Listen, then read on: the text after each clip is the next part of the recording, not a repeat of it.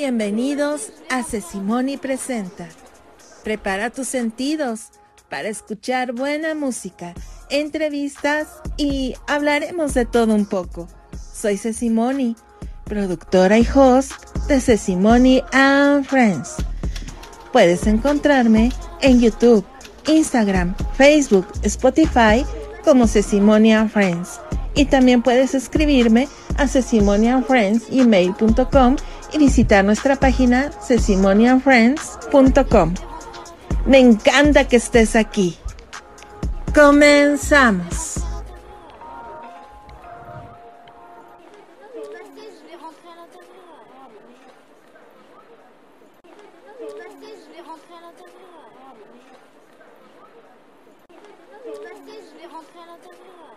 Hola, hola amigos, bienvenidos a un programa más de Sesimoni Presenta.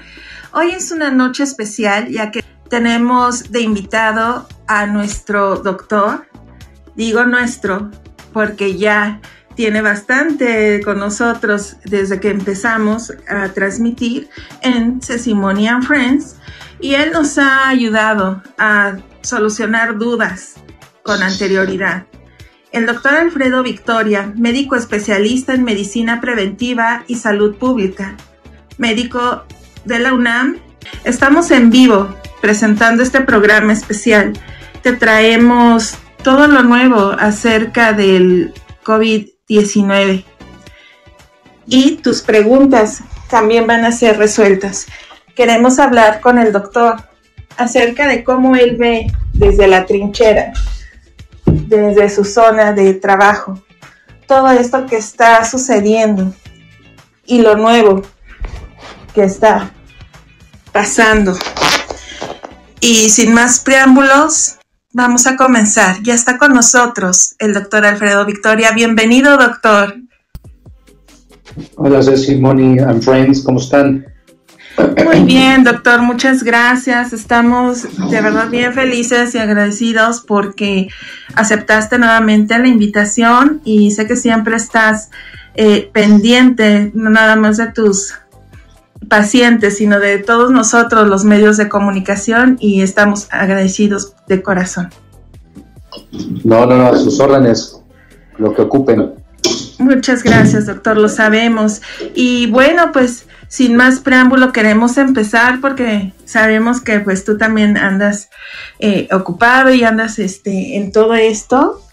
Eh, doctor, yo te sigo fielmente en las redes sociales y veo tus publicaciones y me llamó mucho la atención y por eso surgió la invitación nuevamente a Sesimoni Presenta porque se es cierto que hemos visto que la gente ha, cauterizado su sensibilidad hacia esta pandemia, ¿no es cierto? Y nos gustaría escuchar tu punto de vista como doctor y tú que estás en medio de toda esta situación. Bueno, primero que nada, pues ya los, números han sido claros aquí en México y en el resto del mundo, donde evidentemente eh, lugares como China, están dejando de ser eh, epicentros de la, de la infección, dando lugar a lo que nosotros conocemos como la primera oleada, que es esta parte de China. Imagínate una ola ¿no? que ahí comenzó y que va avanzando sobre todos los demás países, este, terminando con nosotros aquí en, en, América, en Sudamérica y en Norteamérica, y que este, sin duda aquí terminará esa primera oleada con riesgo a tener una segunda oleada que va muy referente a, que vuelva a haber casos de importación, por ejemplo, que vayan a China y vuelvan a infectar a los susceptibles. Hemos podido avanzar de la última plática que tuvimos al hoy, hemos conocido eh, avances en el tema de las vacunas, hemos conocido qué medicamentos están haciendo eh, más eh, efectividad, Hemos aprendido a qué otros signos y síntomas se han presentado aparte del tema respiratorio. Hemos aprendido a, que, a cómo se han manejado ya las medidas de distanciamiento social. Y evidentemente hemos aprendido también a poder identificar nosotros como individuos pues los riesgos que tenemos también de confinamiento, ¿no? Así es, sin embargo, no se han tomado como ciudadanos las medidas preventivas. Tú una y otra vez nos dijiste en el programa y en redes sociales, no salgan de casa. Y simplemente, ¿qué pasó el 10 de mayo para no ir tan lejos? Todos estaban fuera comprando, ¿no? Sí, desde, desde, el día desde el 30 de abril y el 10 de mayo, que son, hay que entender que eh, generalmente en América Latina es muy arraigado esas fechas, ¿no? Y más el Día de la Madre. Entonces, eh, la política tiene que estar, la política pública tiene que estar muy enfocada también respetando la, los, eh, la cosmovisión y los usos y costumbres, como en esta ocasión que la gente decidió romper la cuarentena. Entendemos que la cuarentena está eh, haciendo momentos de ansiedad, este, de depresión, sin embargo, es costo efectiva en relación a los pacientes que, que pueden ser susceptibles y fallecer.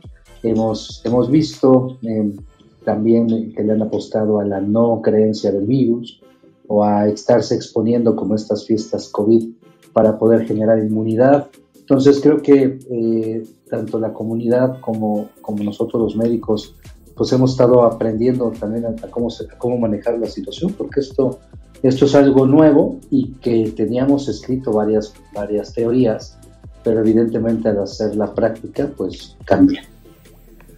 Cambia totalmente, doctor. Esto de las fiestas COVID me llama mucho la atención.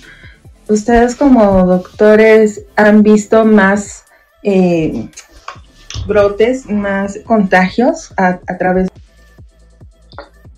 Mira, la realidad es que en lo personal a mí no me ha tocado ver nuevos contagios porque no, no, no han ido los pacientes identificados por haber ido a una fiesta, pero eh, la idea de las fiestas COVID o el poder contagiarte y tener inmunidad de una vez es muy eh, todavía no tiene esa evidencia científica que esperaríamos tener porque esta inmunidad de rebaño, que es esta inmunidad que esperaríamos tener al estar expuestos la mayoría al virus y tener anticuerpos contra el virus, y figúrate un rebaño como una familia de cinco personas donde tres, cuatro personas tienen anticuerpos, es difícil que pueda contagiar a las personas que en este caso son susceptibles, porque los otros tres o cuatro estarían eh, protegiéndola. Entonces, esa teoría de la, del famoso inmunidad de rebaño eh, todavía no se ha aprobado, tal fue el caso de Suecia,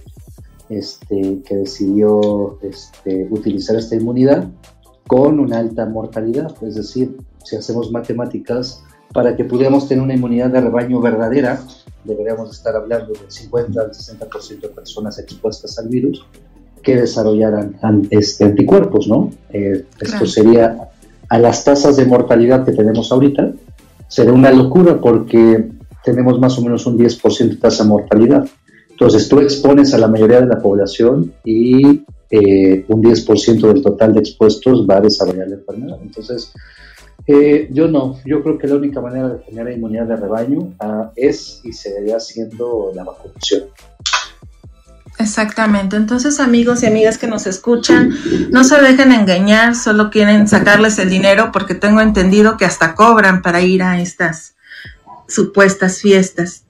Eh, le tienen varias preguntas nuestro público, doctor, y una de ellas dice que la Organización Mundial de la Salud ha dicho que el virus se quedará ya como una enfermedad que nos atacará como la influenza en cada temporada de frío. ¿Cuál sería el protocolo a seguir de ahora en adelante?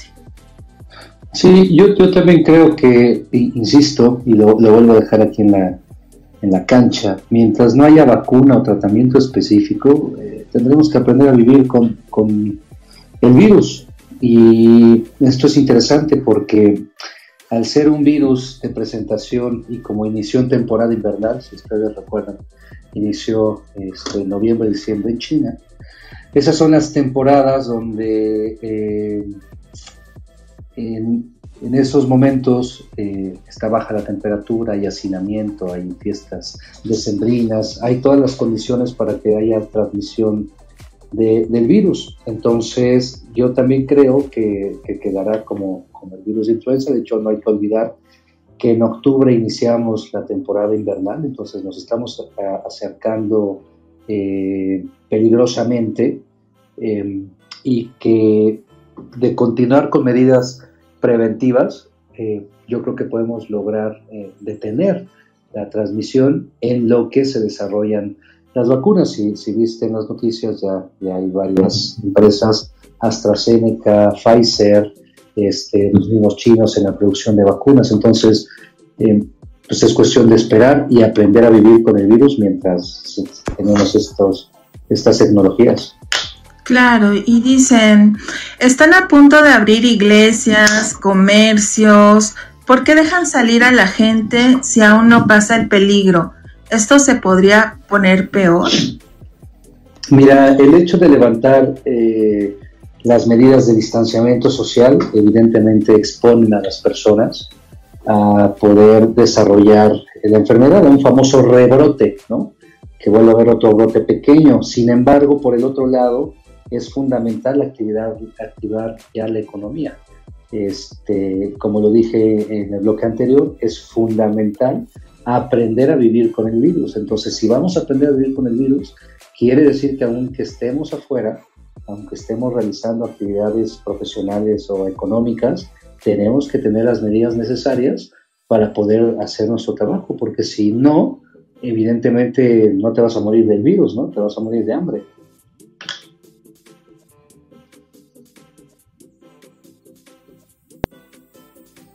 Ay, ahí me escuchan, sí, así es. Entonces tenemos también nosotros que tomar esas medidas de seguridad y estar pendientes de lo que se nos va indicando, ¿no es cierto?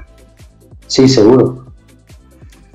Ok, este, otra de las preguntas que hizo nuestro público es, ¿qué nuevos síntomas se han presentado? Ya que sabemos que han sido distintos a los que dijeron en un inicio de la pandemia? Sí, han, habido sintomatología agregada que ya no es necesariamente respiratoria.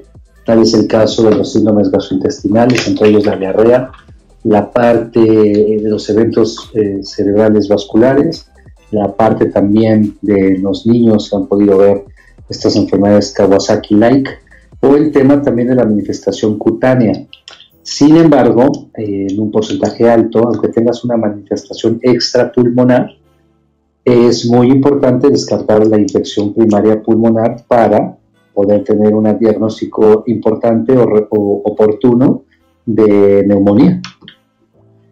Claro, y toda esta gente que está aún con las soluciones naturales, eh, pueden seguir haciéndolo, pueden seguir tomando esta como una vía alterna de protección? Eh, yo sugiero que eh, si pueden tomar medidas de distanciamiento, medidas de prevención, lavado de manos, higiene de manos, alimentación sana, em, vitamínica y demás, no, no creo que sean necesarios estos remedios eh, si no les hacen daño, pues, como sea eh, hacer gárgaras o alguno de estos mecanismos, pues háganlos, pero si están enfermos, eh, no crean que eso los va a curar, sino deben de acudir o de recibir atención médica. ¿Cuándo es necesario sí ponernos en alarma y decir necesito ir al doctor? Ya que muchos están con ese miedo, doctor, de que ahora les quitan según el líquido de las rodillas o que entras por otro síntoma, tal vez la presión arterial y al final te dicen tienes COVID. ¿Usted qué, opina acerca de esto, doctor? Mira, yo opino que hay una falsa eh, indicación ¿no? y una falsa propagación de noticias, porque la realidad es que uno tiene que acudir a los servicios de salud en cuanto tiene algún tema de fiebre que no ha podido remitir con medios físicos o con sustancias como acetaminofén o paracetamol y evidentemente al proceso de, presentar insuficiencia respiratoria, ¿no? que tenga esta dificultad respiratoria, este dolor de pecho, estaríamos pensando ya en un problema respiratorio donde evidentemente se tiene que atender para evitar a toda costa eh, la ventilación asistida o mecánica. Claro. Entonces, amigos que nos escuchan, estén pendientes, por favor. Eh, no hagan caso siempre de lo que la gente pone en las redes sociales, sino vean mejor los posteos de los doctores, que ellos están al tanto de estas situaciones. También el público pregunta, Doc, ¿qué avances se han hecho para minorar los efectos o curar la enfermedad? Pues eh, esta semana la Organización Mundial de la Salud decidió parar pruebas experimentales eh, eh, sobre el medicamento hidroxicloroquina. Sigue pendiente el uso de la citromicina, de la ivermectina y antirretrovirales. Entonces, se ha avanzado en el tema de medicamentos. Hay varios medicamentos en observación al igual que el desarrollo de la vacuna. Varias, varias instituciones, como platiqué en un principio, AstraZeneca o el mismo Pfizer, están, están tratando de desarrollar, están en esta carrera por el desarrollo de la vacuna. Entonces, eh, yo creo que estamos cerca eh, de que haya una vacuna que funcione, sin embargo, habrá que esperar en cuánto tiempo se tiene la logística, en cuánto tiempo se puede eh, aterrizar, quiénes son los países que tendrán el privilegio de tenerla primero y eso es lo que hay que, hay que tomar en cuenta. Perfecto. Dice, se habla de que en países, como usted ya lo menciona, en estos países que, que acaba de, acabas de mencionar, doctor, pero también como Israel, Estados Unidos, ya tienen adelantada esta vacuna. ¿Por qué en México no se habla mucho de este tema? Eh, bueno, de por sí el presupuesto mexicano para la investigación es corto, entonces estamos supeditados a la investigación de grandes países o grandes instituciones, como es el caso de laboratorios transnacionales. Eh, eh, yo creo que es por eso que en México no tenemos claramente ah, un futuro visualizado en la producción interna de, un remedio. ¿no? Yo, yo, considero que estamos limitados, sin duda. ¿no? No, por eso es que nosotros no podemos desarrollar absolutamente nada porque no tenemos el presupuesto ni, creo que las herramientas, sí creo que el capital intelectual, pero no creo que las herramientas ni la logística para, investigar. Claro. Hay mucha duda acerca de los animales, doctor, por decir los mosquitos o algún otro insecto, que ahora ya va a empezar la, época de, más calor en algunas ciudades de nuestro país. ¿Pueden propagar el virus que causa el COVID-19? No, no, se sabe que sea un virus que se transmita eh, como virus respiratorio, se transmita por la sangre. Sin embargo, lo que tú estás diciendo es una realidad. Hemos descuidado tanto los, eh, las cartillas de, y esquemas de vacunación, así como el riesgo de otras enfermedades. Entre ellas, evidentemente, el tema del dengue, por ejemplo, que ha sido un, problema en Brasil y que en México hemos tenido muertes por dengue, inclusive en país, en ciudades donde no era tan común como en el estado de Puebla. Entonces hay que estar muy atento a las enfermedades eh, reemergentes, ¿no? Que siguen emergiendo a, partir del control que tenían. Esa, esa es una, una parte muy importante la que mencionas. De hecho, se ha visto bastante el sarampión, ¿no es cierto? Ya aquí en nuestro país. Es correcto, tenemos más de 150 casos de sarampión confirmados entre la Ciudad de México y el Estado de México. Entonces, esa es una pandemia, bueno, más bien es una epidemia silenciosa y es una vergüenza porque nosotros llevamos 25 años sin, sin tener un caso de sarampión y ahí nos habla de las pobres coberturas de vacunación. ¿Esto se debe a la nueva cultura del veganismo? ¿Usted cree de, esta vida que quieren llevar? Eh, pues más bien es como una moda, ¿no? Y, entre ellas dicen no a la vacunación. Mm, yo le echaría más la culpa a la ignorancia, fíjate porque ser vegano o no vegano o no consumir algún tipo de, eh, alimento no tiene absolutamente nada que ver más que un grupo religioso que no, voy a decirlo abiertamente para que no haya fricción, pero que creen que eh, algún tipo de vacuna está eh, hecha con animales que no tienen este perfil de calidad que ellos pueden comer y dejan de vacunar. Entonces, al final del día sigue siendo un problema cultural más que un problema de salud. Claro, y nos dicen, siguiendo con el tema de los animalitos, ¿qué datos hay sobre el papel que juegan los animales en la transmisión de la enfermedad? Bueno, se han visto casos eh, documentados de gatitos desarrollando la enfermedad o animales que puedan ser fomites. ¿Qué quiere decir fomite? Que sean cualquier objeto eh, que pueda ser portador del virus. Ahora, esa parte es bien interesante porque eh, el, bañar a tu mascota todos los días o el echar algún tipo de antiséptico y demás está de más cuando hay que entender que a pesar de que tu mascota pueda tener el virus en su cabello porque, o en su pelaje eh, por exposición a que alguien le haya caído las gotitas, este, esas gotitas no llegan solas a la cara. Entonces, independientemente de bloquear eh, al lavar el, pelo de tu animal, pues tú tienes que lavarte las manos. O sea, a pesar de que sea quien sea el, fomite o el medio de transmisión de la enfermedad, el lavado de manos es algo fundamental, eso es, eso es la, piedra angular de, esto. Claro. Eh, aquí eh, esta persona tiene muy claro que los animales no contraen el COVID-19, pero dice, si mi perrito sale a la calle, ¿puede traer el virus a casa en sus patitas? A eso me refiero. Pues sí, mira, la posibilidad existe, ¿no? Como la posibilidad de que nos caiga un meteorito, existe. Pero la probabilidad es diferente. La probabilidad, me gusta más hablar en este caso de probabilidades que de posibilidades. La probabilidad es, eh, es baja. Sí, es baja.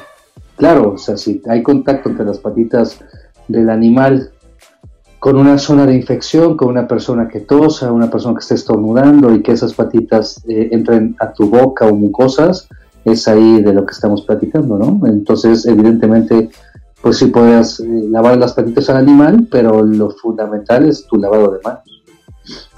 Claro, siempre hay que tener en cuenta eso, amigos y amigas que nos escuchan, estar continuamente lavándonos las manos y evitar las zonas de contagio que ya nos ha dicho el doctor una y otra vez, los ojos, las fosas nasales, la boca, ¿no es cierto, doctor? Sí, seguro. Es una parte importantísima. Así es. Aquí otra persona dice, ¿puedo donar sangre después de haber tenido el virus? Mira, los estudios hasta el día de hoy no han demostrado que el virus se transmita a través de la sangre. Sin embargo, se tiene que hacer un protocolo de transfusión, evidentemente, para ver en qué estadio de la enfermedad se encuentra. Si ya terminó y tiene anticuerpos contra la enfermedad, hasta ahora es una posibilidad, sí. Entonces, bueno, ahí ya está esa pregunta que era muy eh, constante. Fue una de las preguntas que hicieron más, este, doctor. Eh, ¿Son diferentes los síntomas en niños que en adultos? Sí, sí, la realidad es que eh, la mayoría de los niños menores de 18 años se ha visto que la sintomatología es más leve o moderada con relación a las personas eh, mayores, incluyendo gerontes o personas adultas, donde la, sintomatología se vuelve más agresiva y responde también a la comorbilidad, es decir, a las enfermedades de fondo que conforme vamos avanzando y no tenemos eh, adecuados hábitos, podemos adquirir y que eh, claramente condicionan el desarrollo o colonización del COVID. Claro, entonces aquí preguntan también, ¿hay alguna forma de prevención para los niños aparte del confinamiento?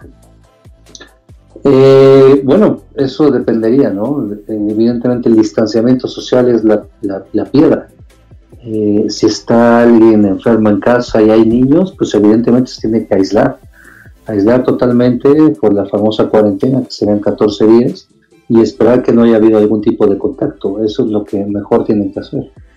Claro, así que cuidar a nuestros pequeños, a los más vulnerables y, y explicarles, ¿no? Ellos están también teniendo ya, pues, desesperación, doctor, y ciertamente son muy pequeños y no hayamos ya cómo explicarles, ¿no? A nuestros chiquitos el por qué estamos aquí. Algunos son muy entendidos, algunos no saben por qué estamos viviendo este confinamiento. Tú como doctor, ¿qué nos recomiendas nosotros como padres eh, manejar ya su situación, pues, anímica? O sea, ya ellos están sintiendo el encierro. Sí, seguro. Las recomendaciones eh, que ha hecho la OMS sobre los daños reales de, esta enfermedad también han ponderado dentro de todo un tema social y psicosocial, el cómo el confinamiento ha afectado de manera importante eh, la psique de todas las personas, ¿no? Este, generándoles miedo, incertidumbre, ansiedad. Y lo mejor que se puede hacer en casa, pues es crear una rutina como la que se hacía antes, donde se le dé participación al, al niño y que pueda tener diferentes actividades dentro, dentro de la casa. Este, hay bastantes interactivas en, la red, en las redes y en el internet, entonces esa es la, mejor manera, sin duda. Claro, nosotros como padres somos responsables de mantenerlos y eh, darles seguridad, ¿no? Si a nosotros nos ven también haciendo medidas de prevención y no entrando en desesperación, yo creo que ese también es un, buen ejemplo para ellos. Sí, claro. También nos dicen, cuando empecemos a llevar nuevamente la vida normal, ¿qué cuidados, aparte de lo que ya nos han dicho, debemos de tener? Pues mira, yo la llamaría eh, lo que también otros autores denominan como la nueva normalidad. Es poco probable que regresemos a como estábamos acostumbrados a vivir.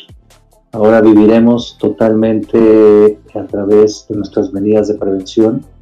Seremos un poco más individuales porque cada quien tiene que encargarse de su propia salud. Y eh, yo considero que esta nueva evolución, de esta nueva normalidad, podrá ayudarnos a, a poder disminuir con estas mismas normas este, otras enfermedades eh, infecciosas también, como es el caso de sarampión. Entonces eh, hay que reafirmar totalmente la parte de distanciamiento social, a pesar de que haya distanciamiento en las, en, las empresas cuando vayan a regresar al trabajo. Y, este, y evidentemente la, la piedra de esto angular es el lavado de manos. hay, que, hay que considerar lavarse las manos 20, 30 veces al día. Claro, pero ¿cómo decirle, digamos, a nuestros compañeros, ya sea de, colegio, de trabajo, eh, no me toques, distancia sana, ¿no? Este, ¿Cómo podemos manejar nosotros sin vernos agresivos? Pues están haciendo estrategias basadas en los lineamientos oficiales para el retorno escalonado a las actividades no esenciales y evidentemente hay ensayos este, sobre diagnósticos de, los, de las empresas donde se dan servicios y que va a tener que ser una corresponsabilidad o un empoderamiento del trabajador que también exija y demande las medidas de protección, incluyendo eh, cubrebocas y el gel, y evidentemente pues la separación con sus congéneres.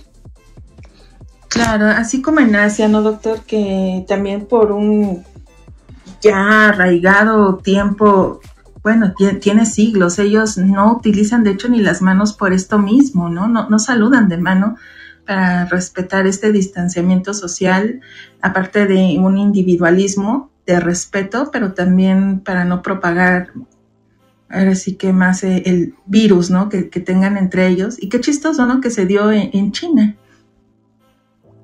Sí, no, y tiene toda la razón de ser. Este, China es, una, es, un país donde las condiciones geográficas y geopolíticas permiten que varias especies de diferentes animales tengan relación entre sí, como fue en el mercado de Wuhan. Entonces hay que estar muy al pendiente de zonas que sean muy similares en el mundo. ¿Tú crees que realmente este virus fue natural o que alguien haya puesto eh, este virus más potente en alguno de estos animalitos? Fíjate que eh, hasta hoy, hasta lo que sabemos hoy, según las declaraciones entregas de la Organización Mundial de la Salud, ellos comentan que es, un, es una mutación y es una adaptación viral normal esperada de tipo pandémico, pero hacen referencia a que es, es totalmente natural. Al final del día yo considero que una vez que se pueda dominar esta, esta lucha, podrán salir más respuestas y probablemente nos demos este, muchas sorpresas. Claro. Una persona que ya tuvo el, el virus, ¿no? el COVID-19, ¿le quedan secuelas y cuáles serían?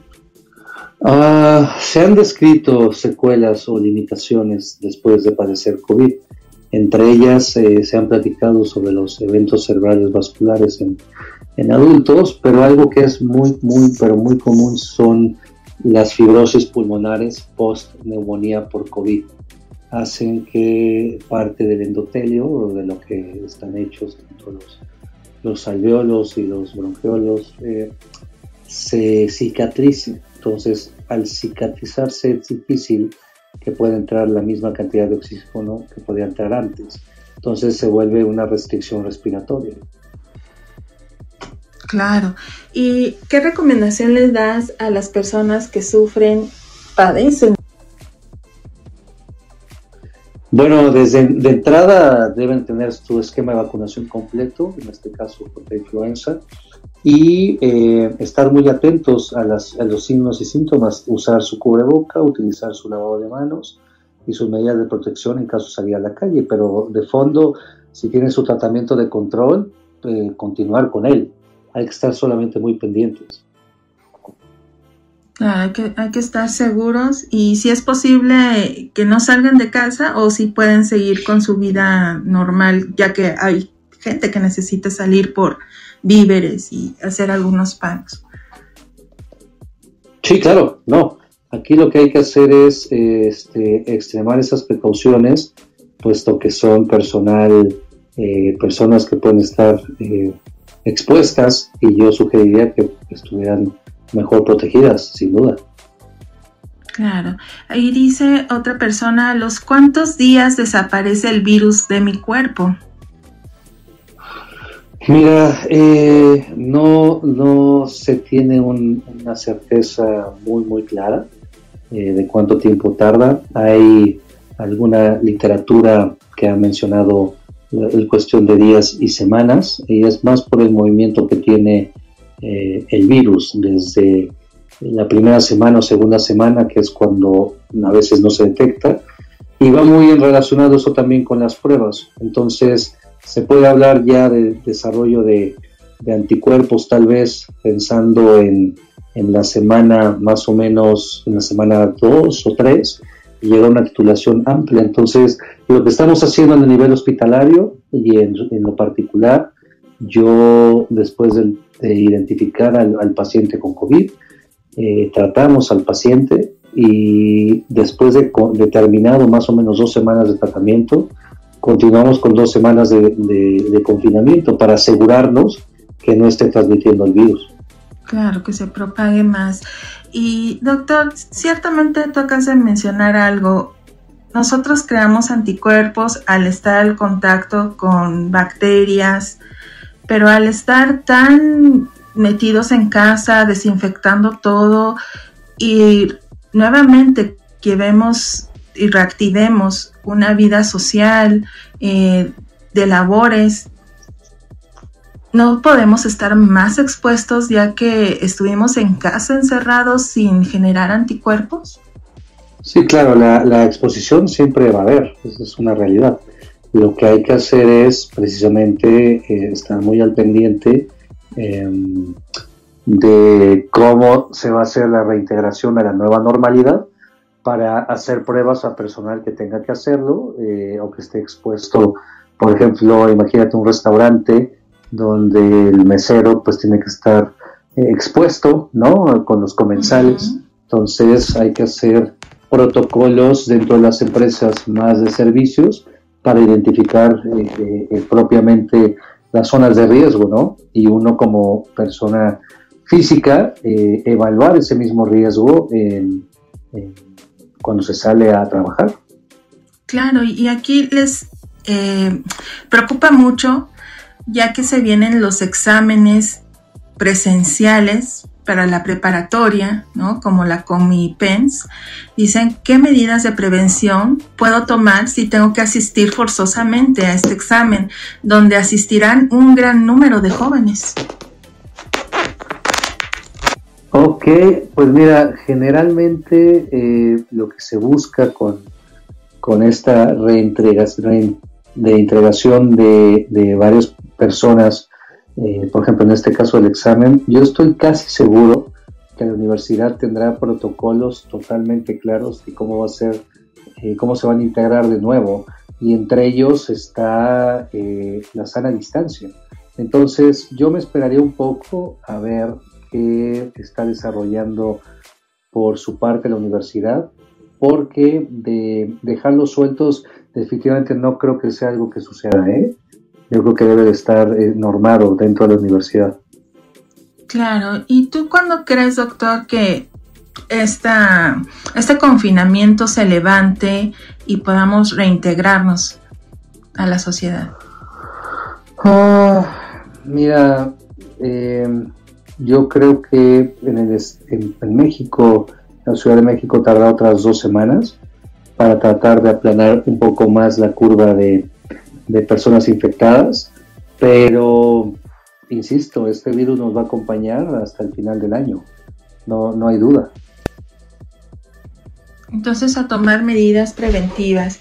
Y, y, para terminar, doctor, ¿cuál sería tu consejo y, bueno, para nuestro público que nos está escuchando, ya que somos más de 2.600 eh, oyentes que, que están en este momento, que les agradecemos?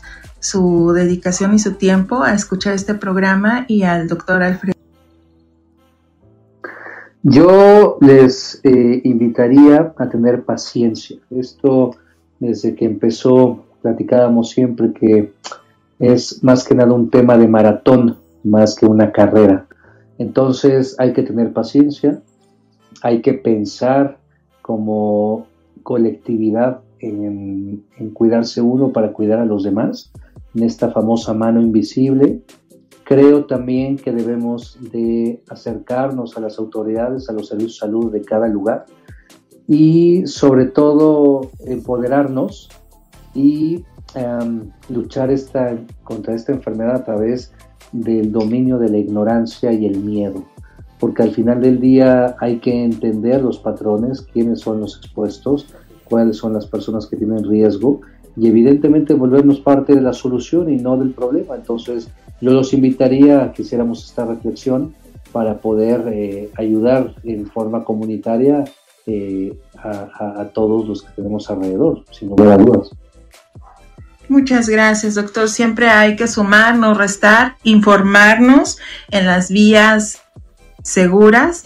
El doctor tiene sus redes sociales donde día a día nos está posteando eh, buena información.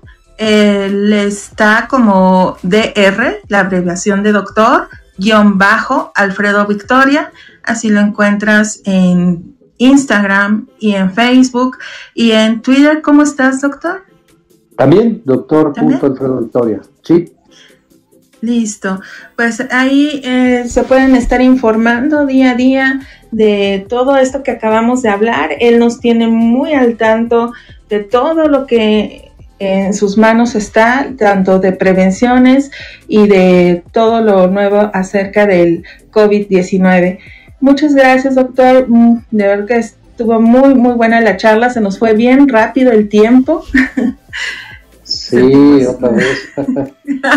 otra vez se nos fue bien rápido, pero de verdad que estamos este pues al tanto, ¿no? De, de, toda esta situación que está pasando con, con el COVID y queremos estar bien informados y te agradecemos tu tiempo y eres una de las partes fundamentales de este país, eres un, un héroe con, sin capa, como le hemos comentado, y damos gracias a Dios por tu vida y sin duda hay mucha gente que está orando por ustedes, por nuestros doctores y nuestras enfermeras, todo el equipo también que está apoyándolos en, el, en, los hospitales. Me gustaría mucho que les hiciera saber, tanto también los que están laborando en la área de higiene, ¿no? Y todos, todo lo que tenga que ver con los hospitales, estamos realmente pendientes de ustedes, eh, llevándolos en nuestras oraciones y muchas gracias por este sacrificio, porque sabemos que pues sin ustedes no, habría tanta gente que, que está siendo sana. Lo sé, muchísimas gracias a tu espacio y cualquier cosa estoy para servirte. Lo sabemos, doctor, porque siempre estás dispuesto. Muchas gracias y gracias a ti que estuviste escuchando y estuviste este tiempo con nosotros. El programa del doctor Alfredo Victoria se queda grabado como forma de podcast. Lo vas a poder encontrar más adelante en YouTube, en Sesimony and Friends puedes activar la campana de notificación para que te llegue eh, sin estar preguntando cuándo sale el programa del doctor Alfredo. Estamos en iTunes, en Spotify, en Anchor, en muchas plataformas para que nos puedas seguir. Muchas gracias, doctor. Hasta la próxima. Hasta la próxima. Hasta luego. Hasta luego, muchas gracias. Yo soy Cecimoni, directora y host de Cecimoni and Friends. Gracias por elegirnos y escucharnos. Hasta la próxima.